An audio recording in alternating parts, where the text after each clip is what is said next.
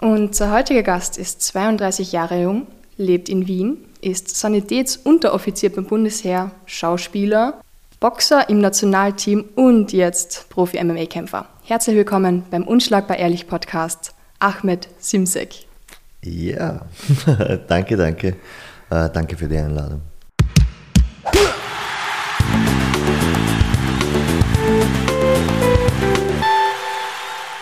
Simsek oder Şimşek oder Simşek? Also in, im Türkischen heißt es eigentlich Şimşek, Okay. was auch Blitz bedeutet. Oh, cool. Ja, das wissen auch wenige Leute. Ähm, aber im Österreichischen, wie eben hier übertragen wurde, äh, gibt es ja dieses S mit unten dem Apostroph nicht. Ja. Somit haben sie es als Simsek übertragen. Aber korrekt ausgesprochen wäre eigentlich Şimşek. Cooler Name. Danke. Vor allem, dass es Blitz bedeutet, finde ich echt lässig. Ja, passend, oder? Da frage ich mich jetzt gerade, warum du dann aber den Spitznamen als Kämpfer Ronin hast. Ja, ähm, auch wieder zum, zum Thema, dass viele Leute glauben, dass ich nur Boxer bin. Ich komme eigentlich ursprünglich vom Thai-Boxen. Ähm, das hat mir damals mein erster Trainer, äh, Branimir Radosavljevic, gegeben. Ähm, das hat mir gefallen. Und ein, ein Ronin ist ja eigentlich ein Samurai, der herrenlos ist. Ja. Normalerweise einer, der jemanden, Samurai sind diejenigen, die jemanden dienen. Nur Okay. wenn der Herr stirbt, dann hat normalerweise der Samurai die Aufgabe, sich selbst zu richten. Und die sich da weigern, äh, nennt man Ronin, das heißt einen herrenlosen Samurai. Die sind dann meistens verbannt worden. Also ein, ein, ein Film, den ich euch ans Herz legen kann, ist 47 Ronin Ich habe es schon gedacht. mit, Cool. mit eigentlich meinem Lieblingsschauspieler Keanu Reeves. Ja. Ja, also ist ganz cool. Und wer liebt den Schauspieler nicht, bitte? Der Typ, den kann man nur lieben, Ja. wirklich. Es ist so. Apropos Schauspielerei, du hast ja in einigen Filmen mitgespielt. Darüber sprechen wir dann später noch genau, aber jetzt würde ich echt gerne mal wissen, warum du Kampfsport überhaupt machst. Ich meine, du hast mit Fußball angefangen. Jetzt sind wir schon mittendrin, erzähl einmal. Ja, also ähm, in meiner Kindheit, meine Mama wollte immer schon, dass ich Kampfsport mache. Wirklich? Ah, ja. Das habe ich noch nie gehört. Für normal ist immer so, na, Ja. meine Mama schaut es nicht an. Nein, meine Mama äh, war ein totaler Jean-Claude Van Damme-Fan und sie hat gemeint gehabt, ich soll unbedingt äh, Taekwondo machen oder Capoeira. Sie war voll für Capoeira. Ja. Okay. Ähm, aber das, dadurch, dass ich in Niederösterreich am Land geworden, gewohnt habe, hat es dort nicht wirklich viele Möglichkeiten gegeben. Und mein Vater war ein guter Fußballspieler und hat halt dann gesagt, okay, äh, nein, er wird Fußball spielen. Dann haben sie mir die Frage gestellt, Karate hat es die Möglichkeit gegeben damals oder, oder Fußball. Und der Papa ist dahinter gestanden mit dem Fußball. Ne? Und dann habe ich gesagt, natürlich, nein, Fußball. Ja. Ja, weil was jetzt eh nicht schlecht war. Ich habe halt sehr lange Fußball gespielt, bis ich 17, 18 war. Und dann erst mit Kampfsport begonnen, nachdem ich nach, also intensiv mit Kampfsport begonnen. Interesse hatte ich davor schon, probiert habe ich es auch draußen am Land, aber äh, die, man konnte es draußen einfach relativ schwer praktizieren. Und erst wie ich dann nach Wien gekommen bin, zum Militär, äh, habe ich dann, ich wollte dann natürlich war, hat man immer Videos geschaut und dann hat man gesehen, Fedor Emelianenko, Vitor Belfort. Ja, Also Vitor direkt UFC. Ja, da hat man dann UFC geschaut ne, und dann hat man sich gedacht, ich möchte das machen. Dann habe ich eingegeben MMA in Wien. Ja, dann war natürlich MMA Vienna da. Ja. Und dann habe ich mich direkt dort eingeschrieben Ja. wollte eigentlich MMA machen, habe ein halbes Jahr BJJ gemacht und dann hat mein Trainer äh, gesagt, ich, ich muss ein bisschen Striking auch lernen.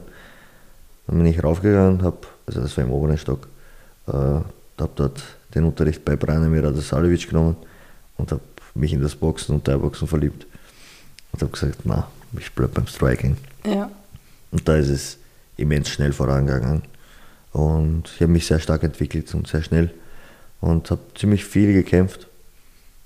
Ja, Sehr, sehr viel sogar. Ich glaube, du hast was erwähnt von um die 100 Kämpfe in Thai-Boxen Ja. und Boxen. ja zusammen. richtig. Alles zusammen um die 100 Kämpfe. Also 96 war es, wie ich eben meine Amateurkarriere im Boxen aufgehört habe. Äh, ja, also und das innerhalb von kürzester Zeit. 2012 habe ich meinen ersten Kampf gemacht, bis 2019 war eben mein letzter Amateurkampf im Boxen bei den European Games. Mhm. Dort habe ich dann gesagt, okay, das ist jetzt der Höhepunkt, den ich im Amateursport erreichen kann. Da höre ich jetzt auf ja. und wechsle ins Profilager. Und Olympische Spiele oder so waren gar kein Thema? Ähm, das war ja, äh, European Games sind eben die europäischen Olympischen Spiele. Ja. Und dafür habe ich mich qualifiziert, das habe ich auch geschafft, Gott sei Dank. Und das war eh schon ein Riesenerlebnis. Und das war auch im Olympischen Team Österreich. Dann hätte es geheißen, okay, ich könnte warten und auf Tokio 2020 warten genau. und versuchen, mich dort zu qualifizieren. Nur, äh, ich habe dann bei den European Games gesehen, ähm, vom Boxerischen her, rein vom Boxerischen her, bin ich den Jungs dennoch um einiges hinten nach und habe gesehen, okay, nein, Amateursport, weil alle immer nur so Amateure, pff, lächerlich. Äh, ich sage es immer wieder, wer im Amateurbereich Weltmeister, Europameister etc. Mhm. wird, wenn der die richtigen Leute kennt, wird er im Profiboxen ganz sicher Weltmeister, weil ich habe die Leute gesehen, ich habe mit ihnen trainiert, ich habe mit ihnen gespart und gekämpft. Das sind richtig, richtig harte Jungs und meistens härter als die Profis. Wir haben auch ziemlich viele gute Amateurkämpfer da in Österreich eigentlich auch. Ja, Glaubst, richtig. Kann es jemand schaffen zur Weltspitze? Also, das war eh auch ein, Allgemeine ein Thema. Frage. Nein, nein, es ist, es, ist, es ist eine komplett berechtigte Frage. Ähm, wir haben sehr gute Amateurboxer in Österreich. Dennoch hat es ähm, 2020 eine starke Krise gegeben. Ich weiß nicht, ob ihr es mitbekommen habt. Es ist auch natürlich in der Zeitung. Natürlich ist es in den Zeitungen auch gelandet. Ja. Ähm, ich war natürlich auch äh, bei dem Gerichtsverfahren war ich da natürlich auch beteiligt mhm. und habe das Ganze mitbekommen. Und ich muss halt echt sagen, es hätten ein paar Jungs das Zeug dazu, aber aus politischen Gründen oder aus eigennützigen Gründen ähm, werden es die Jungs aus Österreich niemals hoch hinaus schaffen. Nicht im Amateurbereich und auch im Profibereich. Damit sie Erfolg haben, müssen sie in Ausland gehen.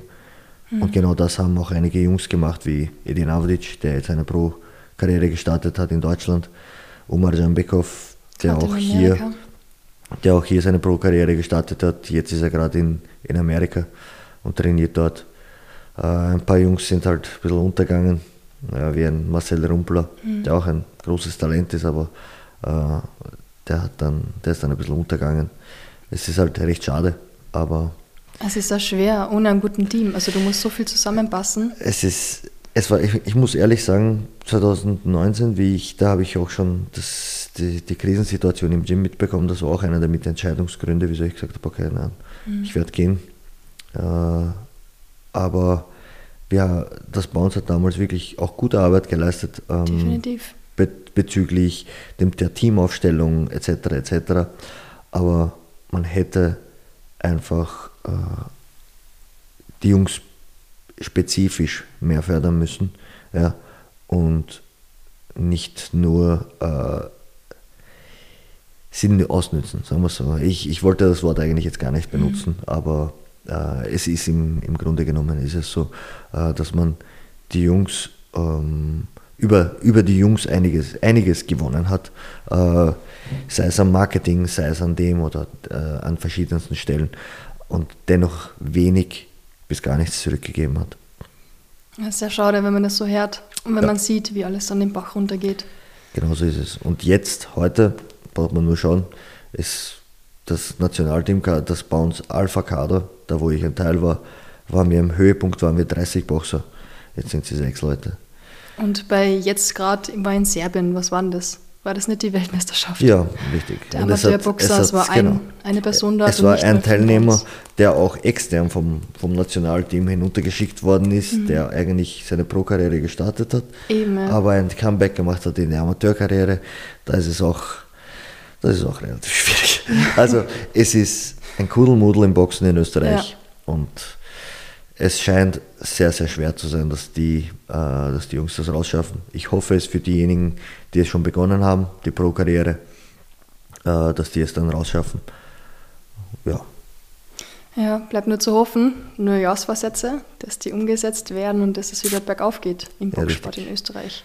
Hoffen wir es. Ja, Da muss sich aber einiges ändern von Ja. der Führung her, weißt du. Das ist, ähm, man hat die Boxer suspendiert, aber nichts nichts gegen die. Führung, äh, gegen Ja. die Problem, die, die, den, den, das Zentrum des Problems getan. Man hat die Boxer suspendiert, äh, die waren gesperrt für einige Jahre. Ähm, Dann, das war auch einer der Gründe, wieso ein Umar Jambekov nicht mal auf die, äh, auf die Qualifikation für die äh, Olympischen Spiele gefahren durfte. Ja, Und der Umar hat er hat Chancen das gehabt. Zeug. Ich meine, dazu. war im Achtelfinale Genau. damals. Und, und Rumpler hatte seinen ersten Kampf gewonnen für die WM-Quali. Ja. Er hätte nur mal einen Kampf gewinnen müssen, Ja. dann wäre er auf die, auf die, auf die Tokio äh, Olympischen Spiele geflogen. Aber sein, von dem ausgenommen, dass sein Gegner dann wirklich ein schwieriger Gegner wie gewesen wäre, genau. ja, natürlich der Necati, das ist aus der Türkei, ein, ein Boxer, den ich auch kenne, der richtig stark ist. Das wäre ein richtig hartes Matchup gewesen, auch für, einen, äh, auch für einen Rumpler. Aber dennoch, er hätte die Chance gehabt, mit einem einzigen Kampf Mhm. auf die Olympischen Spiele zu fliegen. Und das hat man ihm genommen. Und das würde ich diesem Menschen auch niemals verzeihen, wenn ich in der, in der, in der, in der Haut von Marcel Rumpler Ja. stecken würde. Verstehe ich. Ja, es tut weh. Das ist echt. Ich meine, du Ja, wirst allem- von deiner Zukunft beraubt. Vor allem, wenn du alles, was du hast, deine 22, 21, 22 Jahre deines Lebens einfach nur in Kampfsport gesteckt hast. Ja. Tyson Fury hat das wunderschön letztens gesagt in einem Video. Er hat gesagt, äh, während meine Freunde alle, weil alle sagen, dass ich glücklich bin, während meine Freunde alle saufen waren, Partywachen was- waren, guess what? I was running 10 fucking miles in the rain. Ja. Weißt, Ja. Das ist es. Ja. Und genau das taten wir. Und genau das haben wir auch getan. Und dass man dann von Leuten beraubt wird, das ist total richtig weh. Ja. ja. Also ich freue mich schon sehr, wenn wir Marcel mal selber einladen werden und ihn da mal dazu befragen. Das ist wirklich alles ein bisschen sehr, sehr schwierig, was da abgeht, aber wir möchten ja eigentlich über dich sprechen. Jo. Und, hey, Ja, sorry fürs Ausschweifen, sorry. Nein, ich fand es super interessant und das brauchen wir sowieso. Aber du hast ja jetzt selbst noch am 18. Dezember einen Kampf, Brave 56. Und für alle, die das sehen möchten, es gibt sicher einen Livestream, oder? Es gibt ein Pay-Per-View, ja, bei Brave. Also ist es ist auch erwerblich auf brave.tv oder so. Keine Ja. Ahnung, auf der Seite von Brave. Wenn du Google, eingibst, kommt eh die Seite. Da kann man sich's kaufen. Das Pay-Per-View. Das ist der vierte Kampf in dem Jahr. Ah, Ja, Fleißig, fleißig. Ja, it is what it is. Nein, man, also ich habe einiges vor und um meinen Zielen näher zu kommen, äh, muss ich kämpfen. Das Warten, das, das Bringt dir nichts. bringt mir erstens nichts und zweitens äh, haut mich nur zurück. Das will ich nicht. Aber du hast aufgehen. wirklich harte, ich würde mal sagen, Schlachten in dem Jahr schon gehabt. Oh ja. Also zwar kann ich mich wirklich sehr daran erinnern und vor allem an Ahn gegen in Daniel Matusik. ja, ja, genau. Das war schon echt arg. Also hast du da nicht manchmal so das Gefühl, boah, das geht ganz schön auf die Substanz? Also, ich muss ehrlich sagen, äh, der Daniel Matusic-Kampf, es war zwar blutig, aber es war nur von einem illegalen Kopfstoß in der ersten Runde. Und für mich war dieser Kampf weniger anstrengend, ähm, weil ich eigentlich fast nichts absorbiert habe, äh, bis auf den Kopfstoß. Ja. Und ein bisschen Blut habe ich verloren. Und ein bisschen Eislaufen auf der Plane. Das war mir- ja, das aber, aber sonst, der Kampf ähm, ist mir nicht so sehr auf die Substanz gegangen wie mein letzter Kampf. Ja. Der war richtig heftig. Aber Äh, gewonnen, Gott sei Dank. Ja, äh, gegen einen wirklich Top-Mann aus Deutschland. Mhm. Äh, Islam Jabrailov, ein richtig Top-Ringer. NFC, 30. Oktober. Genau, ist halt Nicht nicht lang am, her. noch nicht einmal lang her. Nein, ja. Ist vier Wochen her. Ja. Natürlich habe ich auch da, äh, da habe ich mehr mitgezogen, muss Ja. ich ehrlich sagen. Äh, auch in der, alleine in der Vorbereitung, da habe ich eine sehr harte Vorbereitung gemacht mit Ahmed Wieler. Danke an ihn. Äh, der lebt in, in Sarajevo unten und da war ich noch unten in, im Einsatz. Mhm. Da haben wir dem Militär. Genau, ja. Und der hat mir geholfen, unten mich auf den Kampf vorzubereiten. Und es war eigentlich top. Hat passt. Ja. Und das Ergebnis zeigt, dass es gepasst hat. Ja. Mit Selbstvertrauen in den neuen Kampf. Richtig, genau so ist es. Gibt es einen zweiten Kampf mit dem Daniel? Ich bezweifle es, da er mich meidet. Ja. Wir haben ihm jetzt mehrere Male äh, ein, ein Angebot unterbreitet. Ich habe auch gesagt, ähm, ich habe das mittlerweile schon ist, glaube ich, dritte Interview, was mich das fragen. ja, wir warten alles, was so ein spannender Kampf. Es, es, es, war, es war eh ein spannender Kampf, es ist schon okay, ja, aber er ist ein harter Kerl, das, das muss man ihm lassen. Ähm, aber den Mut, wieder gegen mich in den Ring zu steigen, das bezweifle ich, dass er den hat, weil er vor allem weiß, ähm, dass ich es diesmal nicht in die, äh, in die Hände der Judges lassen würde. Mhm. Ich habe ja wer den Kampf gesehen hat, ich habe ihn auch immer wieder aufstehen lassen. Ich habe gedacht, ich habe auch angekündigt und gesagt, ich werde ihn drei Runden lang malträtieren. war der Fehler. Das hast du zwar das gemacht, war der Fehler. Das ja. war der Fehler, genau so ist es. Das, ich habe es ge gemacht, wie ich es gesagt habe. Ja. Aber, aber, aber man sagt muss, eh immer, man sagt jedes Mal, lass ja, es nicht. Lass es nicht in die Hände der Judges.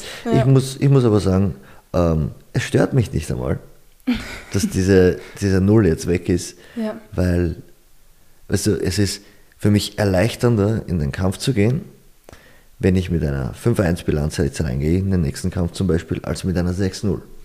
Weil jetzt steht auf der, auf der Dings, oh mein Gott, undefeated, jetzt könnte er verlieren. Nein, 5-1. Mhm. Und wenn ich jetzt rausgehe mit 5-2, interessiert es keinen. Ja. Und wenn ich jetzt rausgehe mit 6-1, ist es umso cooler. Alles cool. Also von dem her, es hat mir ein bisschen eine Last genommen. Ja. Ähm, es kann euch ja jeder äh, Undefeated Fighter sagen, dass es eine Last ist, die man mit sich trägt. Und die ist man dann los. Ja. Und das ist erleichternd. Und nochmal zurück zur Frage, dass, ob der Kampf äh, ob der Kampf 2 stattfinden wird. Wir haben es versucht. Ähm, ich habe ihn nochmal auf der Vendetta eingeladen. Ich habe hab mit Bülent Salam geredet, habe ihm gesagt, du kannst gerne meine Gage auch an ihm aufsetzen. Ja, mhm. Ich kämpfe für umsonst. Einfach nur. äh, geht's es geht um die Ehre? Da geht es einfach um die Ehre. Ja. ja, genau so ist es. Und er hat dennoch nicht angenommen. Okay. Und also ist wirklich ein Nein gekommen oder gar ja, keine Antwort? Ja. Okay. Und somit habe ich gesagt, okay, der, ja. ein Typ, der, äh, was hat er gesagt? Einmal hat er, ich habe gehört, er will 3000 Euro plus 3000 Euro, damit er gegen mich kämpft. Okay. Und das von einem Typen, der seine höchste Gage 400 Euro war bis jetzt. weißt du, da das, hat jemand Ambitionen. ja, richtig. Ja. Äh, da habe ich auch gesagt, ich so, wisst ihr was, ihr könnt ihm gerne meine Gage draufsetzen. Dann kommen wir wahrscheinlich eh halbwegs hin. Ähm, schauen wir mal, ob er es annimmt oder nicht. Aber dann war ihm, äh, dann habe ich ihm NFT angenommen. Ähm, ich hätte ja auch äh, bei der Vendetta im November kämpfen sollen.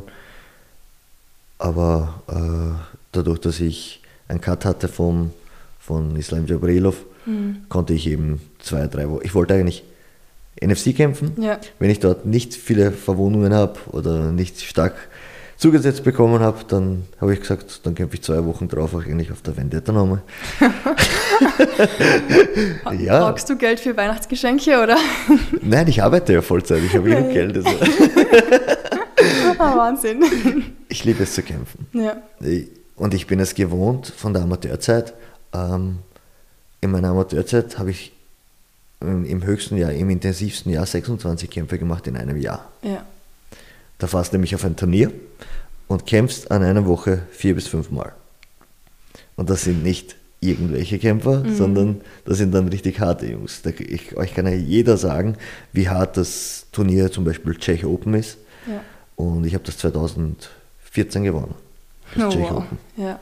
Und das war noch Mark. drei oder vier, ich weiß gar nicht mehr, ist schon so lange her. Ja. Drei oder vier wirklich richtig harte Kämpfe aber hat gepasst. Somit, da war ich aber voll im Lauf, das war ja. 2013, 2014 war so, so genau mein Jahr im Kickboxen, aber da habe ich halt einiges, äh, einiges erreicht und da ist irgendwie der Stillstand gekommen und ich habe irgendwie gesehen, ich war auch im Kickboxen, waren meine Hände meine stärkere Waffe. Mhm. Jeder, der Branimir Radosalevic kennt, weiß, dass er ein Top-Boxing-Coach ist. Ähm, und er hat mir eben gesagt, okay, schau, im K1, die meisten Leute können ihre Hände nicht benutzen. Und genau das nutzen wir aus. Und das haben wir auch getan. Cool. Außer manche bei Glory, die können schon die Hände benutzen. Genau. Und ein bisschen ja, mehr. Natürlich, genau so ist es. Schaust du das dann auch freiwillig? Also natürlich, natürlich, natürlich. Also, ich muss halt sagen, seitdem ich jetzt im Profi-MMA bin, ähm, in den ersten zwei Kämpfen, da war es okay, dann war ich diesen, eben dieser lange Lockdown. Dann habe ich in Deutschland gekämpft, im dritten Kampf schon. Und ab da ähm, wusste ich, okay, jetzt gibt es für mich kein Halbwarmes mehr. Mhm. Es gibt nicht mehr Arbeiten nebenbei Schauspielern, nebenbei das, nebenbei dies. Ähm, jetzt gibt es eigentlich für mich nur mehr Kampfsport. Ich schaue auch kein Fern, ich schaue nur Kämpfe. Mhm. wow. Ich schaue nicht wow. fern. Also, also richtig, richtig Vollzeit. Ja. 24-7. Ja, richtig. Also mein, cool. mein Handy-Internet ist dieses Monat früher ausgegangen. Also, und ich habe 40 Gigabyte, äh, weil ich zu viele Kämpfe unterwegs angeschaut habe. Oh nein. und jetzt nur Lockdown auch noch. ja, daheim habe ich hier WLAN, Gott sei Dank. Du hast in einem Film mitgespielt. Nicht nur einem Film. Wie viele Filme waren es denn insgesamt? Ich glaube 12 oder 13 Projekte insgesamt, wo ich mitgewirkt habe. Seien es kleinere oder größere Rollen. Ja, ein bisschen was. Ja, ziemlich viel sogar, weil ich habe eigentlich gedacht, du hast nur einen Film gemacht. Aber davor haben wir ein bisschen geredet und hast du gesagt, es waren mehr. Ja. Und jetzt kommt dann noch einer außer, ein neuer Film. Genau, da habe ich zwar nur als äh, Stunt-Koordinator mitgewirkt, aber habe auch eben mit der Hauptdarstellerin trainiert für das, für diese Stunts eben. Und ja, das passt eigentlich. Also ich liebe die Filmszene. Ja. Ich bin da irgendwie hineingeschlittert oder hineingezogen worden durch Leni Lauric. Das ist eine Regisseurin, die eben das letzte Projekt Rubicon gemacht hat. Ähm, das jetzt noch rauskommt. Das wird jetzt bald rauskommen. Das ist ein Riesenprojekt. Äh, das erste Science-Fiction äh, Outer Space Projekt Österreichs mhm. sozusagen. Ähm, war ganz cool, dort das einmal zu sehen. Da haben auch zwei Hollywood-Darsteller mitgewirkt und mitgespielt. Die habe ich auch kennenlernen dürfen. War cool.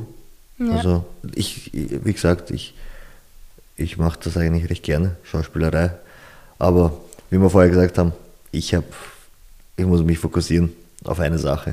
Und das war, die Entscheidung war es für mich, dass ich mich auf den Kampfsport fokussiere und nicht auf die Schauspielerei, auch in den letzten Jahren. Ähm, ja, weil Schauspielerei kannst du später auch noch machen. Genau so ist es. Genau das war mein Gedanke. Mit, ja. Ich kann genauso, es braucht man nur schauen, Christoph Waltz mit nach 40 nach Amerika oh, gegangen. Ja. Und genial einfach. Ja. Dann werden wir die einmal sehen. We will see. Hopefully. Das wäre cool, ja. Und waren das mehr so Kampfsportfilme? Nein, das ist ja das, das ist ja das, was mich ärgert. Ja. Ähm, also das erste Projekt war, äh, da ist die Leni Lauracin bei uns ins Gym hineingekommen und hat gesagt, hey, ich brauche einen Boxer als, ähm, äh, als, als Gegner für meinen Hauptdarsteller. Ja, dann hat mein Trainer gesagt, ja, schau dir um, wer Interesse hat, und dann ist sie zu mir hergekommen und hat gesagt, hättest du Interesse? Ich gesagt, ja, eigentlich schon, weil Schauspielerei hat mich schon immer interessiert. Dann habe ich dort mitgewirkt und mitgespielt. Das war Clinch. Ist aber voll untergegangen, 2012, 13. Und von dort hin wurde ich dann zu Janis gesendet. Also Janis hat ihren Film gesehen, hat dann auf mich angeschrieben und dann habe ich dort mitgespielt bei Schattenboxer. Mhm. Das war ein Kurzfilm der Filmakademie Wien, äh, wo es um einen Raufbold gegangen ist eigentlich. Ja. Und den habe ich nicht gespielt. cool. Ähm, der, der Film ist sehr gut angekommen. Damit haben wir den Diagonale Kurzfilmpreis gewonnen. Oh, wow. 2015. Ja. Das war wie gesagt, 2014, 15 war voll mein Jahr. Gut, da habe ich im Kampfsport kom komplett erfolgreich. Ja. dann in der Filmszene haben wir dann eben äh, Schattenboxer hat eben Dings gewonnen, äh, die Diagonale gewonnen. und dann halt mehrere solche kleinere Projekte. Ich habe aber nie wirklich die Ambition gehabt, dass ich mich auf das fokussiere, weil ich eben den Kampfsport hatte und habe nicht einmal eine Schauspielagentur sozusagen. Und nur durch Mundpropaganda sind die Leute immer wieder zu mir gekommen. Cool. Ja. Und, und jetzt zur Zeit mache ich halt mehr Stuntkoordination oder Stunts selbst. Mhm. Das würde mich eigentlich mehr interessieren. Ich finde es eh immer schrecklich, weil wenn du so Kampfsportfilme schaust, die Kampfszenen, die sind manchmal so unecht Lächerlich. und so schlecht gemacht. Ja. Ich habe auch zum Beispiel bei von äh, Stefan Rusowitzki, dem Film, der jetzt im Kino war, ähm, wer ist der Film nochmal? Dein Film? da habe ich mitgespielt, Alter. So, nein, ich muss das jetzt noch googeln, sonst wird das peinlich. Wir machen eine kurze Werbepause. Jetzt geht ein neuer Film. Aber du hast nie selber ähm, eine Schauspielausbildung gemacht, oder? Nein, habe ich nie. Ähm, hast du viel zum Reden gehabt dann in die Szene nah, oder was? Ja, eigentlich schon, eigentlich schon. Hey, hast du das merken können? Also, na, hast du das wirklich auswendig ja, lernen müssen? Ja, schon. Also ja. beim Janis war das Coole, der hat nicht unbedingt wollen, dass man, ähm, dass man da äh, direkt Wort für Wort das richtig mhm. eins nach dem anderen sagt, sondern er hat dir gesagt, was er haben will und du hast die Wortwahl selber getroff, getroffen. Ne? Ja, das ist cool. Und das war echt cool. Das hat mir auch gedacht. Ja, vor allem, ich stelle mir so schwer vor, wirklich das so wiederzugeben, wie es jemand schreibt. Die Hölle. Das ist ja schrecklich, weil du sagst es anders, du ja. denkst da anders. Also ja, ich, ich, die Hölle ist der Film. Ah. Geil. Die Hölle war das vom Stefan Rosewitzki, wo ich mitgespielt habe. Okay. Und da war auch, da hätte ich, da habe ich eine kurze Rolle gehabt, aber da war eine, eine ein Stunt und da haben sie einen Stunt-Koordinator von, von, von Deutschland her geflogen. Aber das Problem war, der war halt Stuntman, mehr nicht Kampfsport-spezifisch, okay. sondern eher Unfälle und Dings. Ne? Und dann hat der halt ein paar Sachen vorgeschlagen. Dann habe ich ein paar bessere Sachen vorgeschlagen und dann hat er gesagt, okay, so machen wir es. Cool. Also da ja. habe ich dann gewusst, okay, ich habe ich hab das Verständnis dafür, dass ich da auch irgendwie Start-Choreografie machen könnte. Definitiv. Und das ist halt eher das, was ich dann einpeilen würde in der Schauspielerei, Stunt-Koordination. Vielleicht das. Ja. Oder ich möchte einmal einmal einen Actionfilm mitspielen. Ja. Also, weißt, das ist irgendwie so, ich spiele dauernd irgendwie den, den eingebürgerten Austro-Türken, den typischen Kanaken, der, der aggressiv ist, oder den Kampfsportler, was halt typisch ist. Ne? Ja. Und ja, was ich jetzt nicht verurteile, weil schau mich an, also bärtig, bärtig, harter Blick, hast du, das oh. Narben im Gesicht, dann. Ich hätte ehrlich gesagt davor gar nicht gewusst, dass du Türke bist. okay. ähm, ja, na, viele sagen halt so, ja, das ist, ja. das ist halt das Schwierige als Türke, in, also mhm. als Austro-Türke in solche anderen Rollen zu kommen, weil wer die anschaut, denkt sich, das macht der Charakter. das kannst du ausschneiden. Aber das lasse ich drin. Aber der Kanak, der hat einen super Film gedreht. Solat Ahmed hast du. Ja. Ähm, der Janis Lenz, eben der mhm. von den vorigen, der Regisseur, äh, hat eben gesagt, ganz zufällig, bin auch befreundet mit ihm, bin nach der Arbeit zu ihm gefahren, äh, war in Uniform, äh, weil er einen Sohn bekommen hatte damals, sein seinen Sohn. Und er, er hat dann gesagt, ja, du bist ja beim Militär, du machst Kampfsport und Dings. Und dann hat er gesagt, ein paar Tage später sagt er, Ahmed, was hältst du davon, wenn wir äh, eine Biografie von dir drehen? Als Langfilm. also mit, mit, mit, mit, Sequen mit äh, ein bisschen ein Spielfilmsequenzen.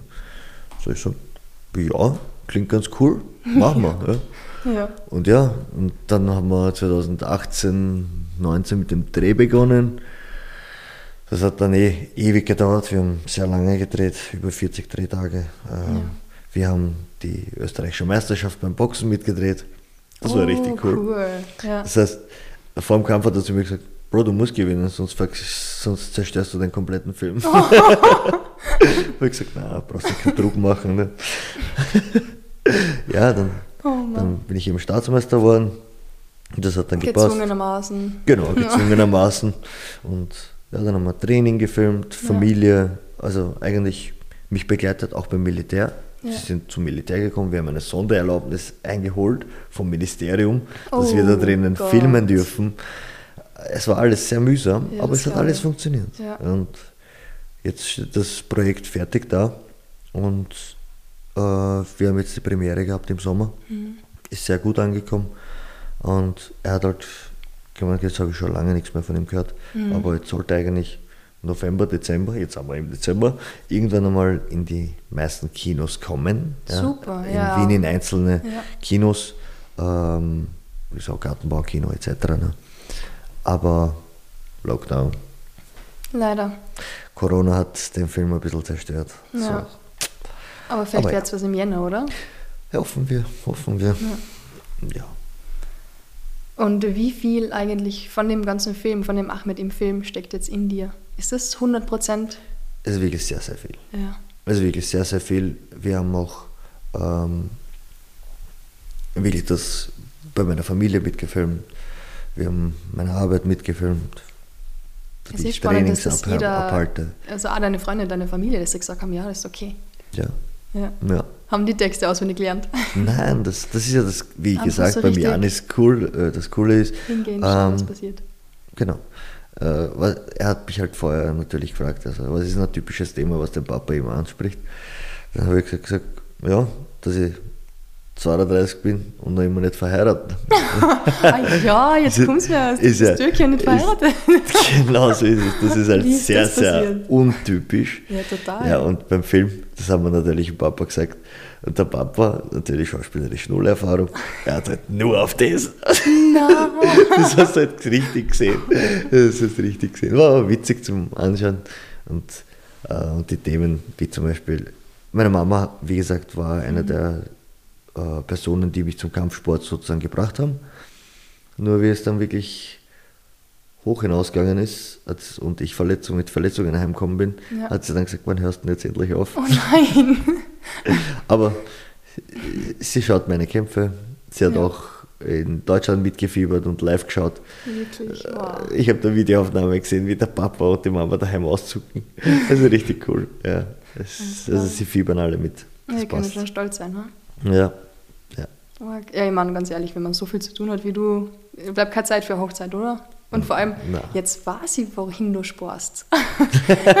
ja, türkische Hochzeit kostet viel, was du. Jetzt kommt's mir. Ich muss Na, gut kaufen. Ja. Die zeitlichen Goldreifen. Brauchst noch ein paar Jahre. oh Mann, Ja. Wahnsinn. Aber ich finde es so spannend, dass du auch wirklich Soldat bist, also sozusagen. Also du bist wirklich als Sanitäter Soldat dort vor Ort und auch bei Einsätzen dabei, wie du gesagt hast, in Bosnien da Mhm. vor ein paar Monaten. Ja, ich bin 2009 beim Militär eingerückt. Mhm. habe die gesamte Unteroffizierslaufbahn fertig gemacht. Und mit 2012 war ich eh schon Wachtmeister und Notfallsanitäter. Und dann habe ich zwei Jahre, war ich so beim Militär, ganz normal als, als Wachtmeister. Und dann bin ich schon eigentlich wieder aufs Diplom gefahren. Dann habe ich den Diplom-Krankenpfleger gemacht, drei Jahre. Das, also mittlerweile ist es ein Studium. Habe das gemacht, habe die Matura nebenbei nachgeholt und bin jetzt beim Militär eigentlich Sanitätsunteroffizier seit im Jänner werden es 13 Jahre. Wahnsinn. Ja. Was bedeutet dir das? Also warum Bundesheer? Ganz witzig, ich habe das Gymnasium in der siebten Klasse aufgehört, abgebrochen. Und ich wollte eigentlich nur beim Militär bleiben, weil ich mir gedacht habe, hey, ich habe am Vormittag viel Arbeit, aber am Nachmittag habe ich Zeit zum Lernen. Ich werde die Zeit nutzen, um die Matura nachzuholen. Und dann habe ich mich beim Militär verpflichtet Ja. und die Abendschule hat mich aber nicht genommen, weil sie voll war. Oh nein, was? so etwas gibt's. Ja. Ähm, Das, das heißt, das war noch nicht in Wien, oder? Das war in Wien, ja? Nein, ja. in Wien, Die, die die, haben gesagt, die haben gesagt, nein, wir sind überfüllt für dieses Jahr. Äh, du kannst als Externist machen, aber das hat mich nicht interessiert. Ich wollte jeden Tag in die, in die Abendschule klar. gehen, sozusagen. Ja. Ja, dann habe ich gesagt, okay, passt, dann muss ich ein halbes Jahr warten. Habe ein halbes Jahr gewartet. Dann war ich in der Abendschule. Und dann hat aber das Militär gesagt, hey, du musst jetzt auf Kurs gehen. Gutes Timing. Dann war ich auf Kurs, dann hat mir das Militär voll taugt. Es hat mir Spaß gemacht. Für das, was meine Mama früher geschimpft hat, dass ich mich dreckig gemacht habe, bin ich jetzt bezahlt worden. Im Dreck um, um, um Robben, ja. Krieg spielen. Das war, hat mir immer schon gefallen. Ja. Und ja, dann bin ich beim Militär geblieben. Und ich bereue es bis dato eigentlich gar nicht. Ich mag's und ich mag's wirklich und das Militär unterstützt und supportet mich auch in meinem, in meinem, mit meinem Sport. Somit gibt es gar kein Problem. Mhm. Das ist lustig, weil jetzt nochmal zurück zu deinem Film.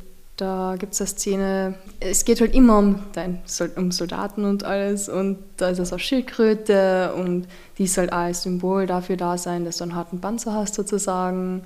Wollte eh fragen, hast du Schildkröte wirklich daheim? Nein, das okay. ist von einer Nachbarin. Habe ich mir gedacht. Aber da gibt es dann so einen Spruch, ähm, ein Soldat hat keine Gefühle, ein Soldat ist immer stark, ein Soldat weint nie. Ein Soldat ist aus Stahl und ein Soldat bleibt aus Stahl, auch wenn er eingeschmolzen wird. Und das ist ja auch darum gegangen, ähm, dass du es nicht geschafft hast zu weinen. Hast du jetzt irgendwann einmal geweint? Nein. Nein, immer nicht. wir haben wirklich, es war, es war witzig, weil dadurch, wie wir gesagt haben, es war ja Spielfilmatik. Ja. Wir wollten ja zum Schluss, dass ich weine. Und wir sind dann, wir sind dann, dieses, da, da habe ich ein Foto, ich muss es raussuchen, wo ich am Panzer oben sitze, ja, mit einem Brettel und Zwiebel schneide. oh damit ich weinen kann. Ja. Und ich habe es nicht geschafft. Und dann habe hab ich die Zwiebel aufs Ohr geschmiert. und ich habe trotzdem nicht geweint. Die habe gesagt, Janis, du hast die falschen Zwiebeln mitgenommen. Was? Du hast einfach keine Tränensäcke wahrscheinlich, oder? Irgendwie so, keine Ahnung, das ich weiß es nicht. nicht. Ja. Ich meine, ich freue mich für die wirklich. Ja, Aber ja. mir kommen sogar beim Lachen die Tränen. Also. Ja, ja, es ist, ist witzig. oh Mann. Und, und im Film hat, ist halt im, im, in der Endszene falle ich halt zusammen ja. und weine ich sozusagen, aber auch da waren keine Tränen leider im Spiel, sonst hätte man eh eine Aufnahme der Tränen gemacht. aber die waren halt nicht da. Ich bin halt am Boden zusammengekauert und habe halt hü, und geheult. Das heißt, ich hätte jetzt einen Stuntman gebraucht zum Weinen. Keine Ahnung, was wir gebraucht hätten. Ich ja. weiß ja nicht, irgendwas Spiciges, damit mir die Tränen unterlaufen oder so. ich glaube, wenn eine Zwiebel nicht hilft, dann hilft gar nichts. Du, deine türkischen Wurzeln, die werden ja im Film auch stark behandelt. Ähm, wie wichtig ist dir das und wie ist es dir damit gegangen? Also, es ist ein Thema in meinem Leben. Mm, schon, es begleitet mich mein Leben lang. Ja. Und wenn man den Namen ansieht, ja, Ahmed, ja, da weiß ja jeder, das mhm. ist kein Österreicher. Außer ja. Silvana, die vergisst so eine Sachen gern. Aber es ist, es ist einfach ein Bestandteil von mir, es ist meine Herkunft, die möchte ich auch nicht leugnen. Ja. Ich bin auch stolz darauf, wo ich herkomme, denn im Türkischen gibt es ein schönes Sprichwort. Ähm, wer nicht weiß, wo er herkommt, kann, kann niemals das erreichen, wo er hin will. Mhm. Weißt du? Es okay. ist so. Ja. Wenn man, man muss sozusagen auf sich und das Wesen, was man ist, und es ist so, ich bin vom Wesen her und von meiner Erziehung her, äh, ich habe eine relativ traditionelle Familie. Wer interessiert ist, schaut sich einfach den Film an, dann sieht das. Ähm, ich habe eine traditionelle Erziehung. Äh, ich bin so erzogen worden, habe sehr, sehr viel äh, türkische Kultur gesehen und erlebt und, und ich liebe sie auch. Und ich lebe sie auch. So gut es in Österreich auch geht. Ja. Und ich sage nicht, weil immer wieder die Fragen kommen, fühlst du dich mehr als Österreicher oder mehr als Türke? Ähm, diese Fragen beantworte ich meist gar nicht, weil diese Frage stellt sich für mich nicht. Ich bin türkischer Herkunft, und lebe und liebe Österreich. Ich meine, ich diene Österreich. Seit 13 verdammten Jahren. Und das, was ich für Österreich geleistet habe, sollten einmal viele Österreicher leisten. Sei es jetzt im Nationalteam zu boxen, Österreich auf nationaler und auf internationaler Ebene zu vertreten. Also, Das müssen aber einige nachmachen. Mhm. Und als Soldat. Richtig, als Soldat im. Auslandseinsatz, wo auch immer. Ich bin einige Male im Assistenzeinsatz gewesen, habe gedient, war im Auslandseinsatz, habe gedient. Ja, habe schon einiges an Schweiß für Österreich da liegen lassen. Gibt es etwas, das ich zum Beispiel als gebürtiger Österreicherin wissen sollte oder muss, wenn ich mit jemandem sprich oder neben jemandem sitze mit türkischen Wurzeln? Niemals die Mama beleidigen. Na, das ist eh klar. Wie Nein. viele kommen dann? also, Türken sind da, für die, für die türkische Männer vor allem, ist die Mama etwas ganz, ganz Heiliges. Ja. Es, ist, es steht auch schon im Koran, ähm, dass das Paradies unter den Füßen der Mütter liegt. Das heißt, das soll einfach nur den Wert der Mütter in, in unserer Religion und in unserer Erziehung, äh, in unserer Kultur einfach zeigen, weißt du. Und da ist halt irgendwie, da ist jeder sehr, sehr hakelig drauf. Aber so. du bist eigentlich dann auch muslimisch aufgewachsen, oder? Ja, richtig. Ich bin Muslim. Alhamdulillah, sagt man dazu. Ja. so wie Khabib. Alhamdulillah, I'm gonna smash your guy. Das werden wir üben. Aber ich frage mich dann sehr oft, wieso bestimmte Religionen oder auch, was nicht, so wie in Afghanistan, das ist nicht spezieller Islam, aber schon viele Kulturen oder vielleicht auch Religionen, die schätzen die Frauen doch nicht so sehr, wie sie es sollten. Das Problem ist, äh, das Problem ist eben, dass, da dass da verwechselt wird die Religion mit der Tradition. Mhm. Ah ja, okay. Dann bleiben wir bei das Traditionen mit Religion. Das ist, ja. das ist jetzt nämlich die große Trennung, nämlich. Ja.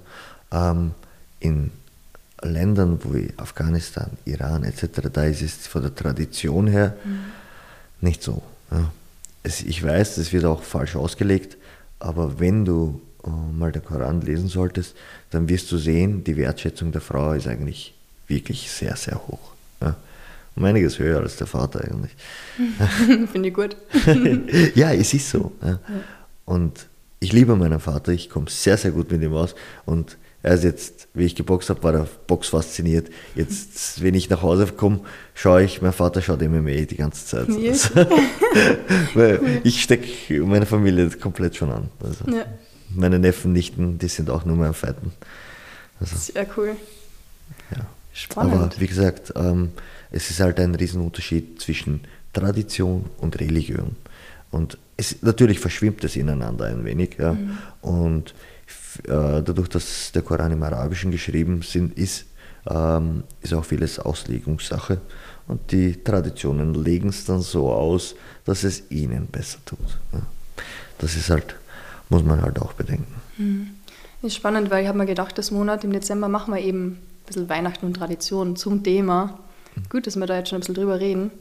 Das ist jetzt wahrscheinlich keine Tradition, aber ich habe gehört, dass die Türken nicht so gern ähm, Fertigprodukte essen, sondern immer frisch kochen.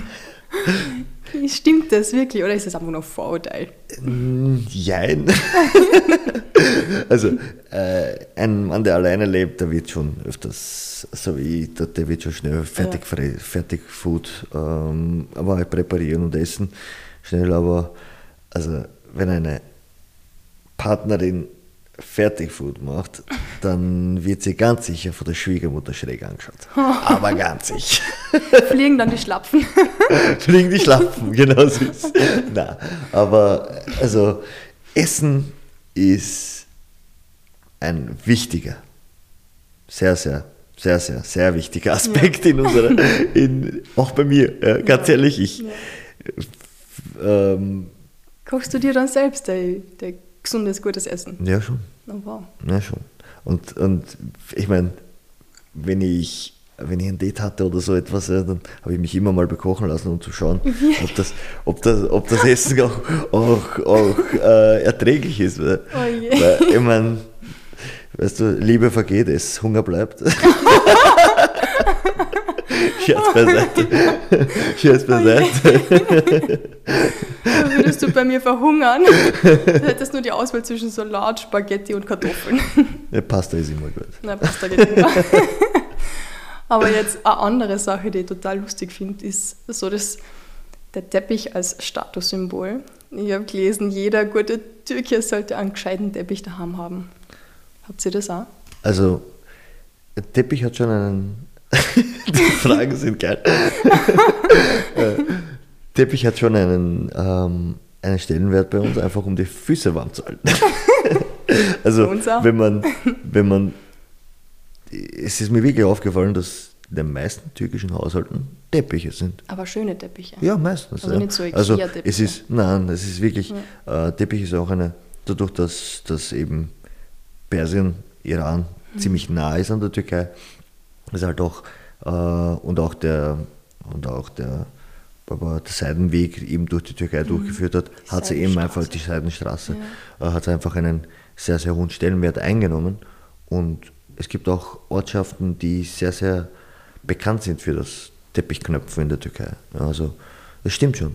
Teppich, ja. ein Haus ohne Teppich.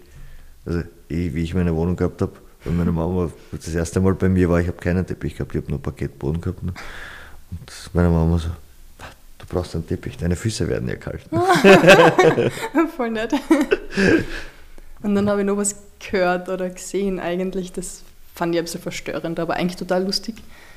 Fernbedienungen und zwar bei den Fernbedienungen, da war eine Strumpfhose drüber und vorne so ein Blühsteil. Und das haben vor allem auch türkische Frauen anscheinend, weil sie nicht möchten, dass Schmutz in die Ritzen von der Fernbedienung reingeht. Ist das wirklich etwas? Habt ihr so eine Fernbedienung daheim? Also, da, ähm, Nein, wir haben nicht so eine Fernbedienung zu Hause. Aber ich habe das auch schon einmal gesehen. ja, ich habe es zumindest gesehen, okay. dass viele es in Folien einwickeln. Aha. Okay. Weil es ist ja bekannt, dass ja, eben viel Dreck genau bei der Fernbedienung reinkommt. Ja, und der Folie kannst du schnell drüber wischen. Das ist super. Also äh, bei der Strumpfhose verstehe ich es weniger, weil da kommt ja trotzdem der Dreck durch.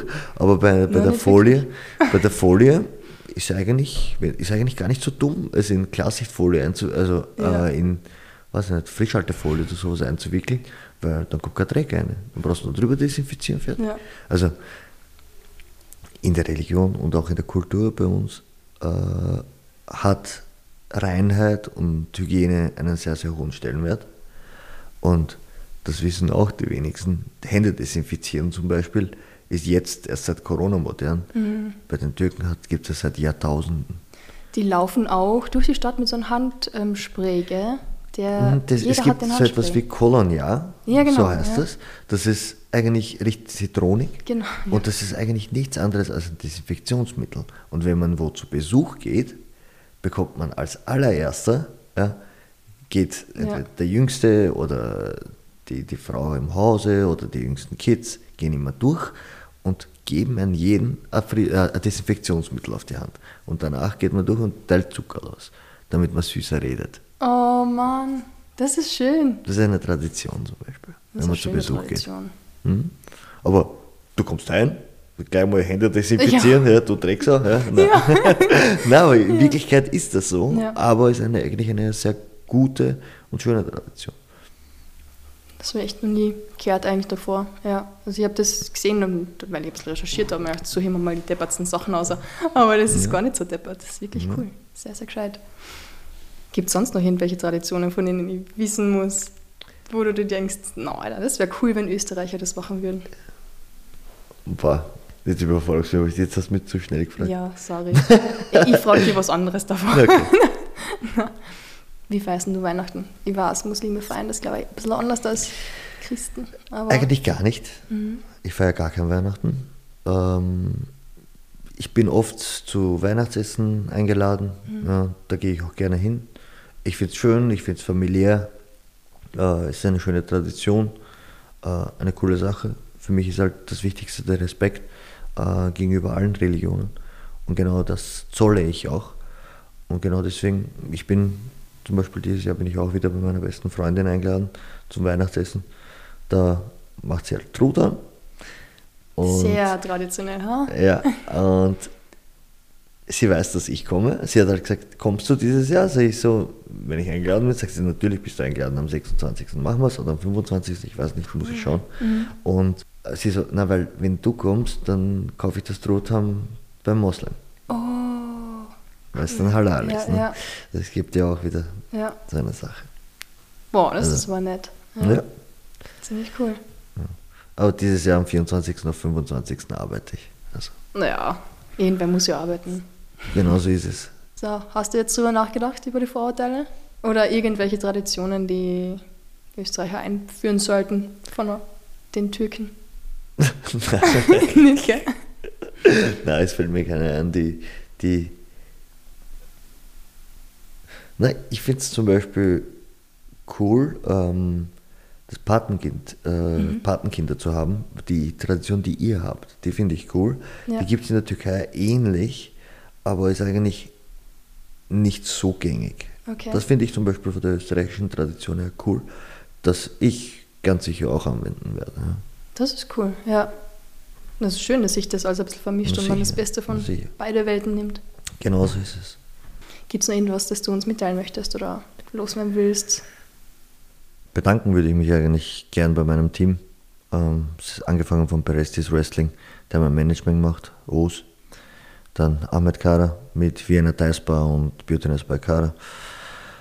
Tara und Tommy, ähm, die machen, die sind von den Sportphysiotherapeuten, die machen mein Cardio, die machen meine Ausdauer. Ähm, dann von Superkraft, den Markus, der macht meinen Strengthsplan. Da haben wir einiges weitergebracht. Wie ich unten in Bosnien war, waren wir im engen Kontakt. Austrian MMA Academy, meiner Home Gym. Dann habe ich ein paar Leute, die mich finanziell unterstützen. Das sind Umzugsritter. Ähm, wer einen Umzug in Wien in Österreich benötigt, meldet euch bei denen. Kriegt Vergünstigungen, wenn ihr meinen Namen nennt. Tinius Glas ist jetzt neu im Boot. Die unterstützen mich. Äh, Kings Barbershop, das ist von Wiener Neustadt, ein Freund von mir, der unterstützt mich seit Tag 1. Room 40 und Marvin Insurance, der macht äh, eben Versicherungen, versicherungstechnisch, der unterstützt mich da. Und Room 40 finanziell und Shisha, aber ich rauche nicht Brauchst so oft nicht. Shisha. Ja, aber man braucht bin nicht, so, so. bin nicht so der Typ dafür, aber ich bin oft dort, wer mich oft treffen will. Wenn der Lockdown wieder vorbei ist, bin ich dann immer wieder unten. Und jetzt auch Fahrschule Vienna, die, mit denen haben wir jetzt uns auch geeinigt. Die werden mich auch unterstützen. Auch vielen Dank an die. Und zuletzt, ähm, ich war letzte Woche eben äh, in Enns trainieren mit ein paar Champs, ähm, Ahmed Wieler, äh, Daniel Torres, mit denen trainiert. Äh, richtig coole Sache. Und ich wurde auch dann eingeladen nach Salzburg zu Roland Eichner, zu, Cool. zur Therapie bei ihm. Ja, Der hat mir ordentlich durchknackst. Seine neue Therapiemethode, Tor heißt das. Ähm, die hat er bei mir angewendet, hat mir gezeigt, richtig nice. Ja, Ähm, Roland Eichner, ein richtig typ, cooler Typ, der beste Cutman, der, der Öst, den Österreich überhaupt rausgebracht hat und auch Österreich international vertritt.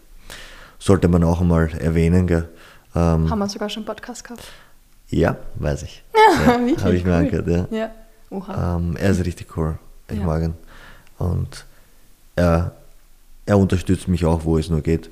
Ich sage auch vielen Dank an ihn. Gerne. So, bevor Weihnachten ist und wir da dann immer noch sitzen, wünsche ich Sorry, dir... ich rede gern. Na, ich habe ja viel zu viele Fragen. Vielen, vielen Dank für die Einladung. Äh, danke für den Support. Ähm, ja, ich tue mein Bestes, um Österreich auch international zu, zu repräsentieren und meine Ziele zu verfolgen. Und Ziele sind nicht gering zu halten. Und schön langsam, Step by Step to the top. Wir, wir gehen nach oben. Schauen wir, wie weit wir es schaffen. Und der Glaube ist da, die Skills sind da, die harte Arbeit ist da. Und wir werden sehen, was alles kommt. Ich wünsche mir da ganz, ganz viel Erfolg dabei. Dankeschön. Einen guten Rutsch ins neue Jahr, weil wir sehen uns eh nicht mehr davor. Ja, danke. Deswegen. Dir auch. Frohe Weihnachten. Dankeschön, Dankeschön. Wie darf ich das bei dir nennen? Ah, wo schönen Jahresausklang. Ja, na, kannst du auch frohe Weihnachten sagen. Danke. Also Dann wünsche ich dir schon mal frohe Weihnachten. eine, eine frohe Weihnachtszeit, eine schöne Weihnachtszeit, eine besinnliche. Eine bisschen, ich glaube nicht, dass deine Weihnachtszeit besinnlich wird. Die Vorweihnachtszeit nicht sicher nicht. 18.. Nein, ganz sicher nicht. Na, danke schön trotzdem. Danke auf jeden Fall.